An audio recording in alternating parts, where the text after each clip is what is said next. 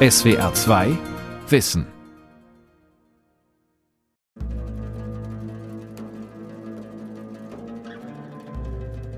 Max Freiherr von Oppenheim, Sohn einer jüdischen Bankiersfamilie, ist Anfang des 20. Jahrhunderts einer der berühmtesten Archäologen weltweit. Ein Orientreisender mit großen Plänen und enger Vertrauter von Kaiser Wilhelm II. In Kairo nennen ihn die britischen Kolonialherren misstrauisch, aber respektvoll The Kaiser's Spy. Seine Partys sind legendär. Max von Oppenheim genießt den Ruhm. Doch er ist seinen politischen Gegnern und wissenschaftlichen Kontrahenten suspekt. Den Zweiten Weltkrieg überlebt er verarmt und vergessen. Max von Oppenheim, Orientalist, Patriot und Spion des Kaisers von Anselm Weidner. Geradezu ausschlaggebend für mein Leben war es, dass ich tausend und eine Nacht auf der Sekunda Weihnachten zum Geschenk erhielt, mit Begeisterung las und studierte. Hierdurch wurde in mir der Gedanke, Forschungsreisender im islamischen Orient zu werden, geweckt. Ein Gedanke, der mich nie verließ. So schreibt es Max von Oppenheim sicher nicht ohne Selbststilisierung in seinen Lebenserinnerungen. Mit 23 Jahren macht er seine erste Orientreise nach Konstantinopel. Drei Jahre später die zweite nach Marokko, in die Stadt Fes, bei der er sich als Türke verkleidet, um Zutritt zu muslimischen Heiligtümern zu erhalten. Für Oppenheim-Biografin Gabriele Teichmann ein junger Mann auf der Suche nach Neuem. Ich glaube, ein wesentlicher Punkt der Orientbegeisterung war seine Begegnung mit den Beduinen. Da hat er Wesensverwandte gefunden. Von den vielen Facetten, die Max verkörpert hat, war sicher eine, dass er ein Freiheitssucher war. Eine Freiheitsliebe hat er bei den Beduinen erkannt und er hat gleich angefangen, sich für diese Menschen zu interessieren. Und was äh, Oppenheim, glaube ich, auch an den Beduinen gereizt hat, war die archaische Wucht es geht um Werte wie Ritterlichkeit, Männlichkeit, Mut, Tapferkeit. Dieses Beduinenleben schien ein archaisches Paradies zu sein.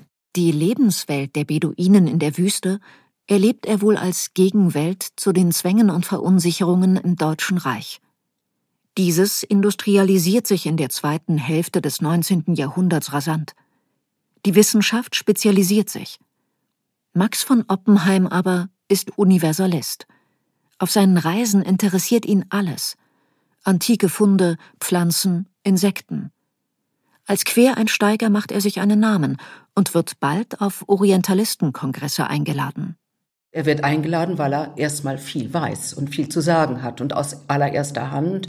Aber später auch, als es um Machtfragen ging, um Geldfragen, da hat die etablierte Wissenschaft, auch gerade hier in Berlin, ihm schon gezeigt, dass sie von ihm nicht viel hält. Da war er immer nur, ja, der reiche Jude. Das Wissenschaftliche hat man gar nicht zur Kenntnis genommen. Mit Hausmusikabenden, rauschenden Bällen, Kostümfesten und festlichen Diners wächst Max von Oppenheim auf. Im Haus der angesehenen jüdischen Bankiersfamilie von Oppenheim in Köln, Glockengasse 3. Im Haus der Eltern ist er umgeben von Kunst. An den Wänden hängen Werke von Rembrandt, von Rubens und Velasquez. Vater Albert bringt den Kindern Fechten und Reiten bei, geht mit ihnen im Rhein schwimmen. Mutter Paula entstammt einem katholischen Kölner Patriziergeschlecht. Dem kleinen Max sei es gut gegangen, meint Historikerin Gabriele Teichmann. Prägend in seiner Kindheit war sicher, dass er in einer wohlhabenden Unternehmerfamilie aufgewachsen ist. Und eine Unternehmerfamilie, die sehr innovativ gedacht hat, sehr risikofreudig war. Das Bankhaus Oppenheim hat quasi Unternehmensfinanzierung erfunden in Deutschland. Die ersten Eisenbahnen, die ersten Fabrikbauten, Schwerindustrie. Sie waren wirklich Pioniere im deutschen Bankwesen. Und ich glaube, er hat eine sehr glückliche Kindheit gehabt. Die Oppenheims waren sehr liberale Juden. Großonkel David Oppenheim ist 1841 Mitgründer der liberalen Rheinischen Zeitung, in der ein gewisser Karl Marx als Redakteur arbeitet. Max von Oppenheim aber hält wenig von Republik und Revolution. Er ist Monarchist. Die Forschererfolge machen ihn beim orientbegeisterten Kaiser Wilhelm II. beliebt. Seine unveröffentlichten Lebenserinnerungen deuten auf ein inniges Verhältnis der beiden Männer hin. Fast 40 Jahre lang schreiben sie sich Briefe. Allerdurchlauchtigster, großmächtiger Kaiser und König, allergnädigster Kaiser, König und Herr, eurer kaiserlichen Majestät geruhe ich untertänigst mitzuteilen. So beginnt Max von Oppenheim in der Regel seine Briefe. Er sei oft an die Mittags- oder Abendtafel befohlen und fast immer neben dem Kaiser platziert worden, erzählt Oppenheim. Jedes Mal musste ich ihm genau über die Stimmung der Mohammedaner in den verschiedenen Landesgebieten berichten.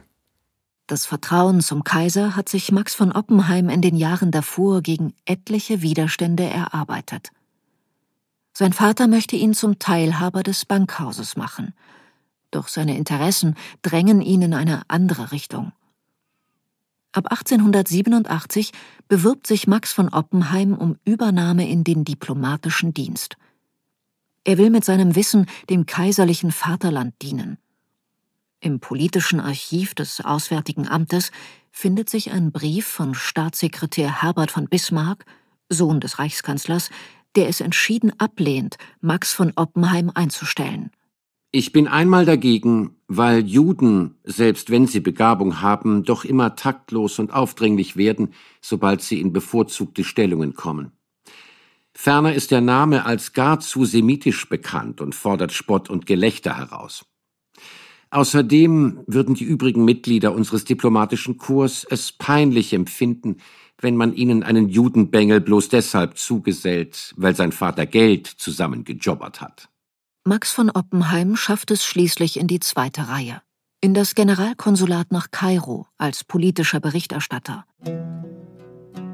Kairo ist damals das geistige Zentrum des Islam und mit seinen vielen oft liberalen Zeitungen zugleich Informations- und politisches Zentrum der arabischen Welt. Nicht zuletzt der panislamischen Bewegungen von Marokko bis Indien. Und Ägypten ist seit der Besetzung durch die Engländer 1882 ein Pfeiler des British Empire. Neuzeithistoriker Salvador Oberhaus Gerade in Ägypten, also in Kairo, befürchteten die Engländer Unruhen im Hinterland. Organisiert durch entweder antikoloniale Unabhängigkeitsbewegungen oder aber durch Agenten aus dem Ausland. Und die Grundfurcht wurde begründet durch Pan-Islamismus. Pan-Islamismus adressiert transnationale Solidarität muslimischer Gemeinschaften gegen westlichen Einfluss, ganz konkret gegen die westlichen Kolonialmächte und das mit dem einigenden Band der Religion. Salvador Oberhaus hat zur deutschen Propagandastrategie im Orient in der Zeit des Ersten Weltkriegs promoviert. Das Deutsche Reich hatte, anders als England und Frankreich, keine territorialen Interessen im vorderen Orient, wollte dort aber wirtschaftlich an Einfluss gewinnen und den der imperialen Konkurrenten schwächen. Vor diesem politischen Hintergrund ist Max von Oppenheim genau der richtige Mann, als er 1896 nach Kairo kommt. Schon seit Jahren pflegt er gute Kontakte in die arabische Welt. Er verkehrte mit Ägyptern und mit Menschen, die in Ägypten leben, die nicht dem diplomatischen Dienst angehören. Er konferierte regelmäßig mit zum Beispiel dem Khediven, also dem Vizekönig. Er traf sich regelmäßig mit Vertretern auch der Nationalbewegung, der verschiedenen nationalen Parteien. Er hatte ein sehr großes persönliches Netzwerk in die gesellschaftlichen Eliten, sei es die aristokratische oder sei es die bildungsbürgerliche. Das macht ihn für die Kolonialmächte England und Frankreich verdächtig. Nicht wenige der fast 500 Berichte, die Max von Oppenheim nach Berlin an die Reichsregierung schickt, handeln von Protagonisten nationaler Unabhängigkeitsbewegungen und der panislamischen Bewegung. Es gibt eine ikonische Fotografie von ihm, wo er im Beduinengewand abgelichtet wurde. Das war alles Wasser auf die Mühlen derer, die glaubten, Max von Oppenheim müsste The Kaisers Spy sein, müsste ein Agent sein, der im Auftrag des Kaisers mit den Nationalisten in Ägypten gemeinsame Sache macht, um einen Umsturz in Kairo herbeizuführen. Franzosen und Engländer starten Kampagnen gegen The Kaiser Spy. 1909 wird Max von Oppenheim deswegen aus Kairo abberufen. Von seiner Zeit dort schwärmt er in seinen Lebenserinnerungen. Eine herrliche Zeit. 13 Jahre in dem Traumlande Ägypten. Er hat gerne große Gesellschaften gegeben und sich darin gefallen, der mondäne Gastgeber zu sein. Und auf der anderen Seite war er vielleicht nie so sehr auch für sein Vaterland, für den Kaiser, in politischer Mission unterwegs wie in diesen 13 Jahren in Kairo. Er hat seine großzügige Persönlichkeit ausgelebt. Er hat sich als etwas Besonderes inszeniert, auch als ein Brückenbauer zwischen Orient und Okzident. Max von Oppenheim quittiert den diplomatischen Dienst und wendet sich ganz der archäologischen Arbeit zu.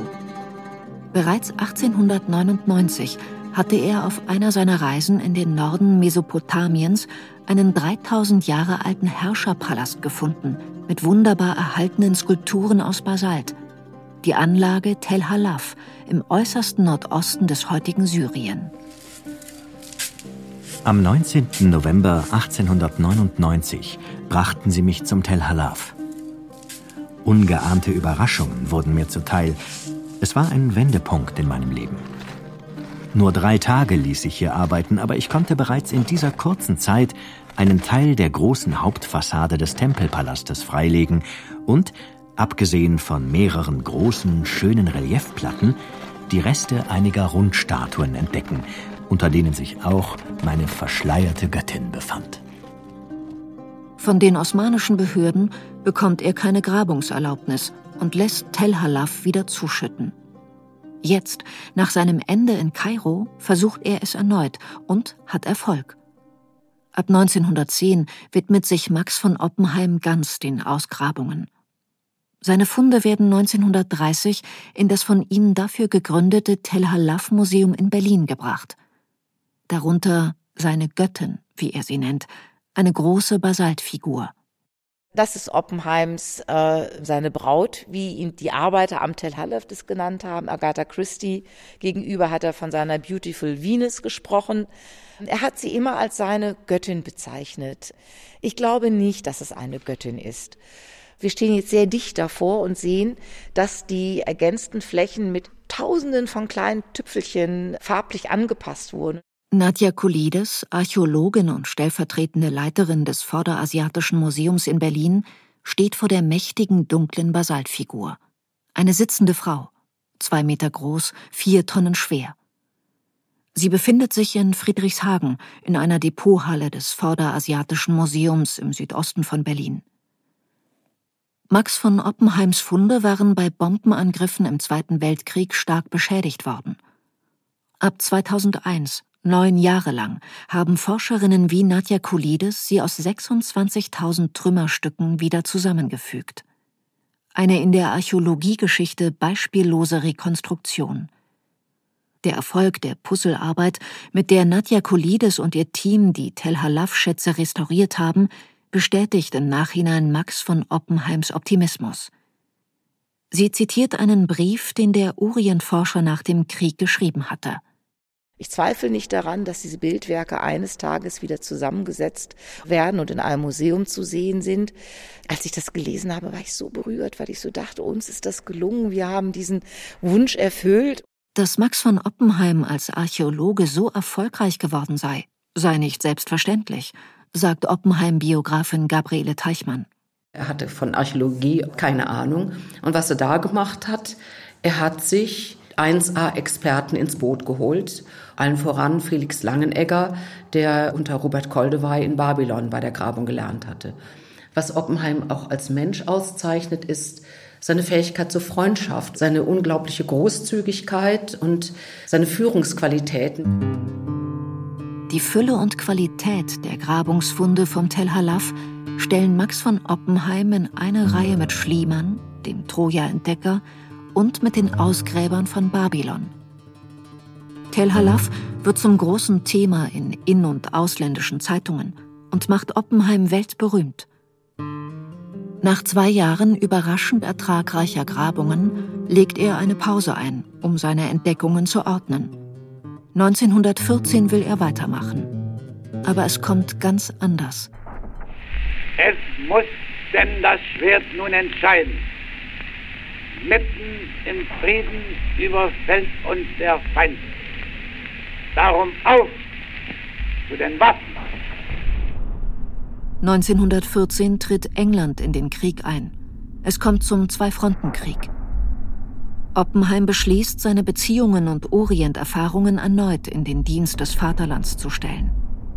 Im November 1914 legt er Kaiser und Reichsregierung einen Text vor. Er nennt ihn Denkschrift betreffend die Revolutionierung der islamischen Gebiete unserer Feinde. Darin formuliert Max von Oppenheim drei Ziele. Um England zu schwächen, will er Ägypten erobern und für Aufstände in Indien sorgen. Die Türkei soll einen Krieg gegen Russland beginnen und in den französischen Teilen von Tunesien, Algerien und Marokko will Oppenheim Aufstände anzetteln. Es geht ihm darum, den Islam fürs Deutsche Reich einzuspannen. In erster Linie haben wir den Islam für uns auszunutzen. In dem uns aufgedrängten Kampfe gegen England wird der Islam eine unserer wichtigsten Waffen werden. Max von Oppenheim hatte ein sehr instrumentelles Verhältnis zum Islam und glaubte, wenn Deutschland vermeintlich keine kolonialen oder imperialistischen Interessen im islamischen Raum hat, sich also solidarisiert mit den antikolonialen Protestpotenzialen im islamischen Raum, dann würde das schon reichen, um die Menschen zum Aufstand zu entfachen. Und wie kriegt man das bei den Menschen am einfachsten hin? Vermeintlich durch religiösen Fanatismus. Der deutsche Dschihad ist eine alte Idee des deutschen Generalstabs und Kaiser Wilhelms II. Max von Oppenheim macht sich daran, sie operativ umzusetzen. Im Sommer 1914 richtet er in Berlin die sogenannte Nachrichtenstelle für den Orient ein. Eine Propagandazentrale für deutsche Orientpolitik, sprich die Revolutionierungsstrategie. Von Konstantinopel aus organisiert Oppenheim in der arabischen Welt sogenannte Nachrichtensäle, 36 an der Zahl. Ziel und Zweck dieser Einrichtungen beschreibt Kaiser Wilhelm II. so. Die ganze mohammedanische Welt zum wilden Aufstande zu entflammen. Tatsächlich kommt es zu Kämpfen am Suezkanal, zu Aufständen und Sabotageakten gegen die Engländer in Mesopotamien und Persien und gegen die Russen im Kaukasus. Aber schon bald erweist sich dieser ausgerufene Heilige Krieg als ein Krieg der Illusionen, sagt Salvador Oberhaus. Spätestens 1916 war das, was als Heiliger Krieg verkauft wurde, gescheitert. Eine grandiose Fehleinschätzung, die einerseits den Pan-Islamismus als mobilisierende Kraft überschätzte und andererseits die unterschiedlichen Interessen der islamischen Völker unterschätzte. Max von Oppenheim war weit weniger nah dran an Volkes Stimme, als er geglaubt hatte. Er wusste eben halt nicht, wie die bäuerlichen Unterschichten dachten, wie die Arbeiterinnen dachten, wie die vermeintlich einfachen Menschen dachten. Die hat er nämlich eben gerade nicht für den Krieg mobilisieren können. Und nicht nur er nicht, sondern auch der Sultan Kalif. Das heißt, die Grundannahmen, auf denen der Orientkrieg aufgebaut wurde, sofern er denn als heiliger Krieg verkauft wurde, waren schlicht und ergreifend Luftschlösser gewesen. 1918 ist Deutschland besiegt. Die Monarchie am Ende. Historikerin Gabriele Teichmann. Zunächst einmal ist die Zeit nach der deutschen Niederlage im Ersten Weltkrieg für ihn eine Zeit der großen Demoralisierung. Max von Oppenheim verliert seine innere Heimat. Und mit dem Neuen kann er sich in keiner Weise identifizieren. Er will nicht mehr für den Staat arbeiten. Aber er bleibt Monarchist. Die Republik ist ihm zeitlebens fremd und er geht seinen Forscherweg unbeirrt weiter. Er errichtet ein privates Forschungsinstitut, das Orientforschungsinstitut in Berlin. Und da hat er Orientforscher aller möglicher Couleur versammelt. Archäologen, Orientalisten, Sprachwissenschaftler, und mit diesem ganzheitlichen Ansatz weist er eigentlich schon wieder ein bisschen in die Zukunft. Das ist etwas, was für mich den Max von Oppenheim auszeichnet, dass er immer wieder kreative Lösungen findet, ganz besonders wenn er in die absolute Ecke gedrängt ist. Das 1922 gegründete Institut verfügt über eine Fachbibliothek mit über 40.000 Bänden und betreibt Orientalistik neu, das heißt interdisziplinär. Max von Oppenheim bleibt selbst dann optimistisch, als er mit der Inflation 1922-23 fast sein ganzes Sparvermögen verliert. Er treibt Geld auf, verschuldet sich, um 1927 und 29 erneut am Tel Halaf zu graben und seine Funde endlich nach Deutschland bringen zu können. Zu der Zeit gehört das Grabungsfeld zum französischen Mandatsgebiet Syrien. Bei der Mandatsverwaltung stieß er da auf offene Ohren und dann hat man ihm gestattet, zwei Drittel der Funde nach Berlin zu exportieren.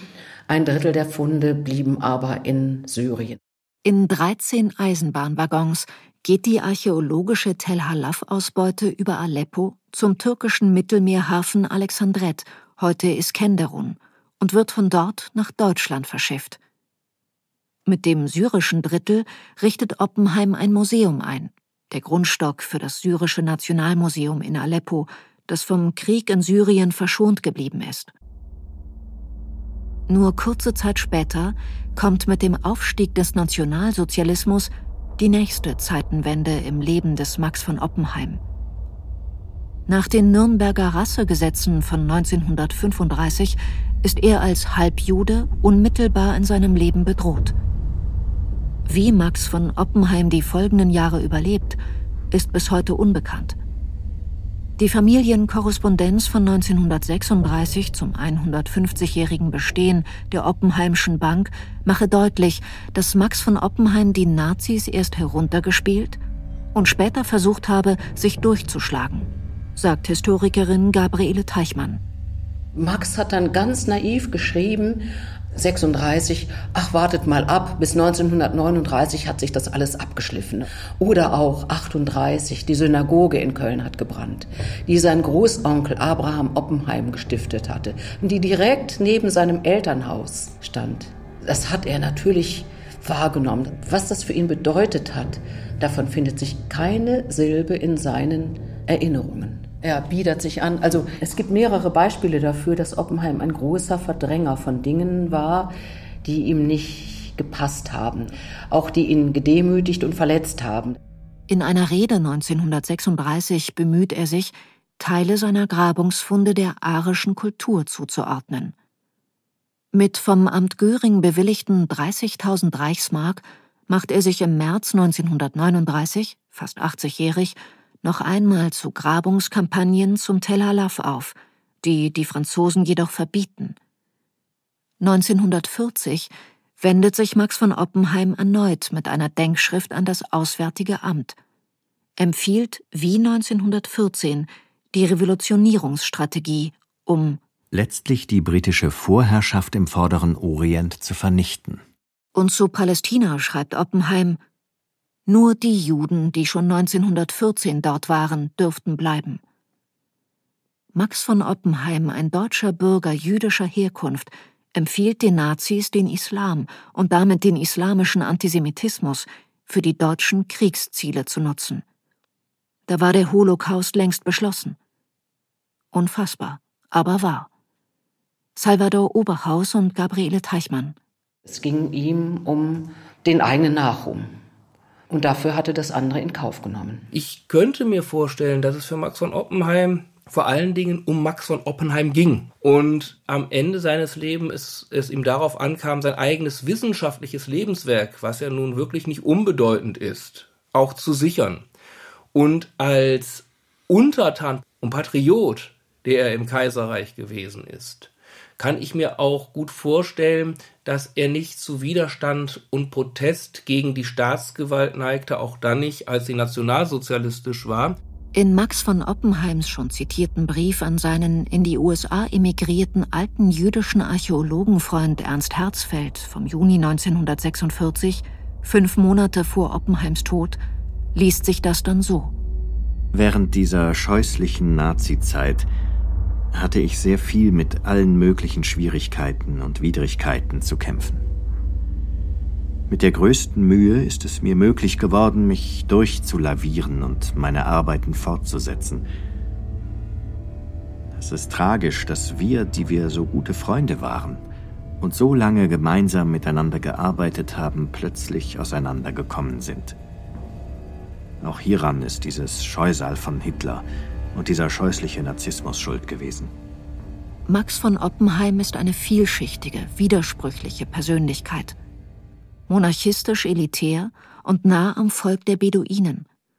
Politisch reaktionär und fortschrittlich als Unterstützer arabischer Unabhängigkeitsbewegungen. Er nutzt moderne Technik, ein rationaler Wissenschaftler, getrieben von romantischer Orientbegeisterung. Als Patriot machtpolitisch berechnend und persönlich großzügig, egozentrisch und empathisch empfindsam. Seine Widersprüchlichkeit lässt ihn beispielhaft erscheinen für die Identitätsbrüche an der Schwelle vom bürgerlichen 19. zum totalitären 20. Jahrhundert. Und was bleibt von dem Mann heute? Max von Oppenheim hat viele Identitäten gleichberechtigt in sich vereinigt. Im Nachleben ist er vor allen Dingen als Archäologe bekannt geblieben. Ich glaube, im Kern war er Orientforscher.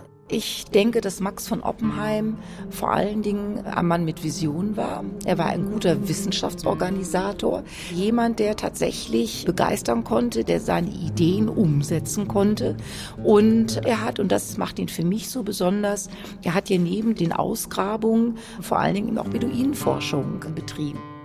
In einer Schubkarre rettet ihn sein Diener Sommer aus dem Inferno der Dresdner Bombennacht des 13. 14. Februar 1945. Er verliert seine letzte Habe. Ein Jahr später schreibt Max von Oppenheim an seinen Archäologiekollegen und alten Freund Ernst Herzfeld vom Schlossgut eines Verwandten im niederbayerischen Landshut.